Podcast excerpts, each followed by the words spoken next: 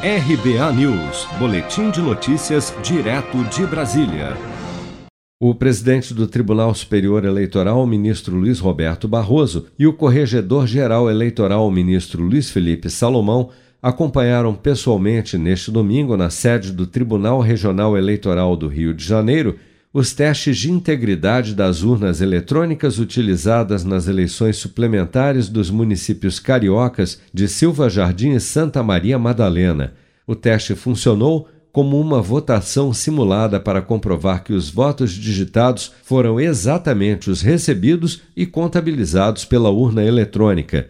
Pela primeira vez no estado do Rio de Janeiro, a auditoria foi transmitida ao vivo no canal oficial do TRE do Rio no YouTube, mesmo dia e horário dos pleitos para escolha do prefeito e vice nos dois municípios. No último sábado, dia 11, o TRE sorteou as quatro urnas das sessões eleitorais dos dois municípios que passariam pelas auditorias.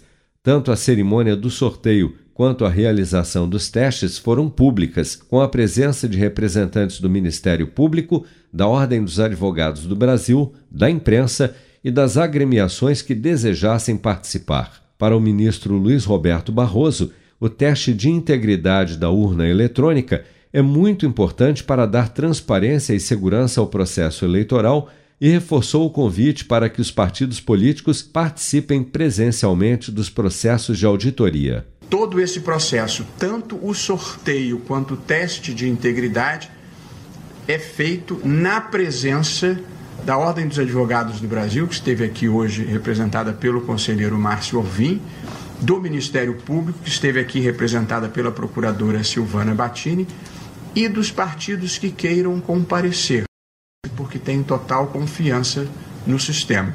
Mas a Justiça Eleitoral está insistindo, sobretudo nas eleições do ano que vem, que os partidos não deixem de comparecer para atestar de corpo presente e, enfim, acompanhando todo o processo, que ele é absolutamente íntegro. Portanto, esse é apenas mais um dos momentos de auditoria e de transparência das eleições brasileiras. No entanto, dos 33 partidos políticos registrados no TSE, apenas o Partido de Mobilização Nacional, PNM, e o Partido Republicano da Ordem Social, PROS, enviaram fiscais para acompanhar o sorteio das urnas que foram auditadas.